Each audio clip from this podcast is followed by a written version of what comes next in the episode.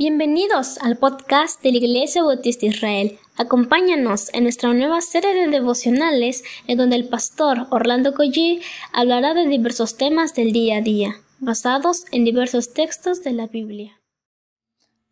Muy buenos días queridos hermanos. ¿Qué les parece si comenzamos este día con una oración?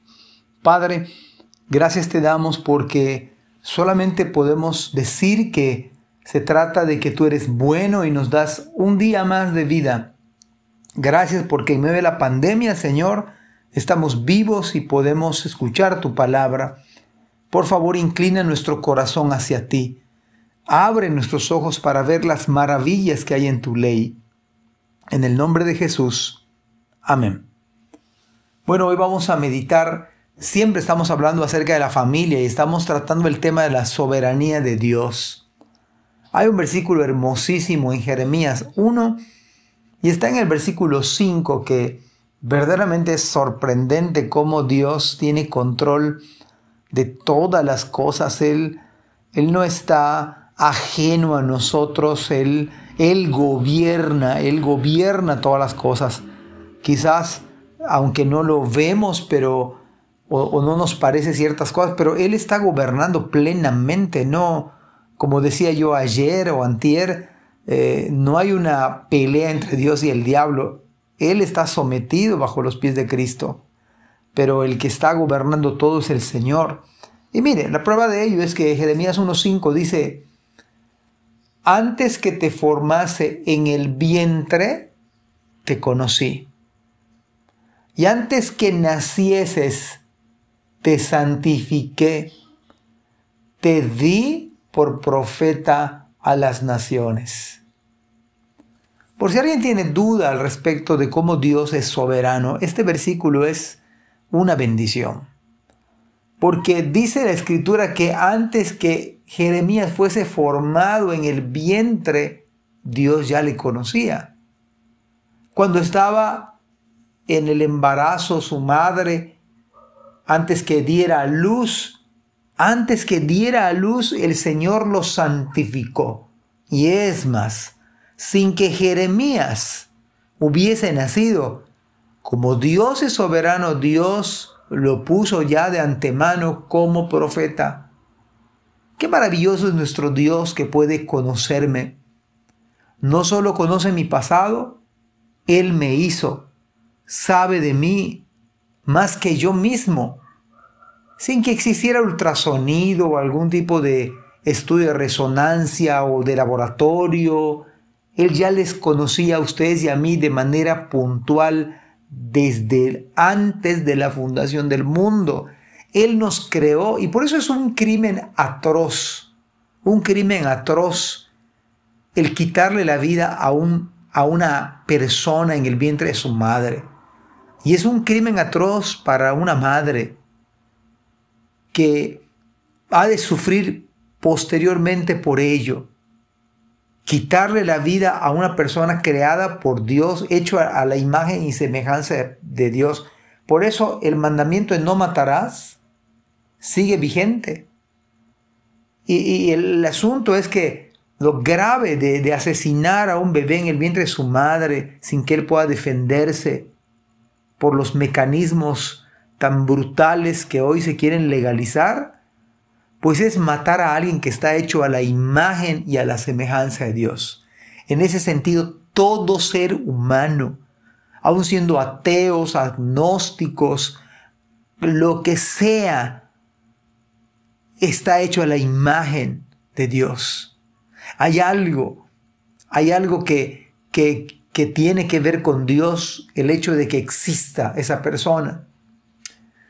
Bueno, entonces, dado este versículo, podemos decir con toda convicción que Dios nos ama mucho antes de nacer.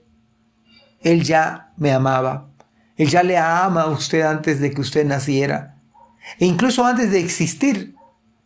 Por eso Dios es soberano que todo lo sabe, todo puede, no hay imposibles para Dios. Quita reyes y pone reyes. Sus planes son eternos y se han de cumplir. Mucho antes que nazca Jeremías, Dios ya había determinado qué hacer con él. Así que no hay nadie mejor que nos conozca más que nuestro Dios.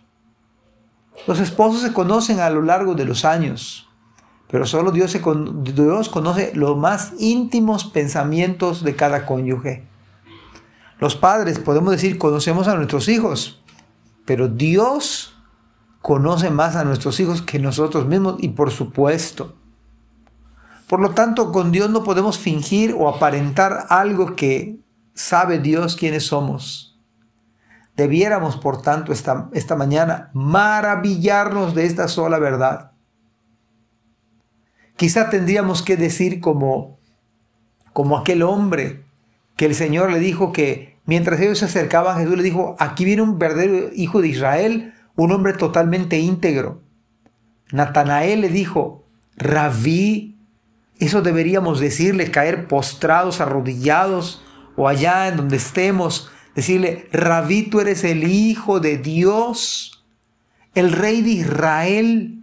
Jesús le preguntó, ¿crees eso solo porque te dije que te había visto debajo de la higuera? Verás cosas más grandes que esta. Una de las grandes verdades que suceden cuando entendemos y creemos en un Dios soberano es que simplemente no dejamos de maravillarnos en un Dios que pudo condenarnos eternamente y no y no iba a dejar de ser amor y no iba a dejar de ser justo porque eso es lo que merece cada uno de nosotros. Pero sin merecerlo, por pura gracia, Él nos salvó. Él nos escogió, Él nos predestinó, Él nos amó. Se trata solo de Él, se trata solo y la gloria. Por el Salmo, Salmo 117 dice, no a nosotros, oh Señor, no a nosotros. Y aun si usted vino a Cristo, dice Juan capítulo 6, versículo 37, 38, 44, todo lo que el Padre me da vendrá a mí si usted vino a Cristo, se trata de que el Padre le trajo, porque ustedes y yo no queríamos el Evangelio. Nuestro corazón era de piedra y Dios hizo el milagro de hacerlo de carne. La salvación es un milagro. Por eso cuando oramos por nuestros parientes, ¿qué le decimos a Dios? Señor, toca su corazón. Señor, cámbialo. Porque uno no puede cambiar a nadie. No nos podemos cambiar a nosotros mismos. Pero el Dios soberano, que nos debe sorprender y, esto nos lleva a humillarnos. Esto nos lleva a, reconocer que si no fuese por el Señor, usted y yo no seríamos salvos. Si Dios no hubiera cambiado ese corazón de piedra, seguiría de piedra. Dios tuvo misericordia de Jeremías. Dios dijo, antes que te formase en el vientre te conocí, sabía quién eras sabía. Y antes que naciese te santifiqué y te di por profeta a las naciones. ¿Sabe Dios lo que hace? Quizá usted y a mí no, no podemos comprender todos de los planes de Dios, ni podemos comprender realmente todo acerca de Dios. Comprendemos un poquito de Dios, pero eso hace que lo veamos grande, poderoso, todopoderoso. No es un poco poderoso, es todopoderoso. De tal manera que Él obra, sigue obrando y va a obrar como a Él mejor le place. Que Dios bendiga su palabra en nuestras vidas y usted y yo no dejemos de maravillarnos de la grandeza de nuestro Dios. Que el Señor les bendiga. Amén. Gracias por escuchar este podcast. Te invitamos a compartirlo y a seguirnos en nuestras redes sociales para que no te pierdas el contenido que tenemos preparado para ti.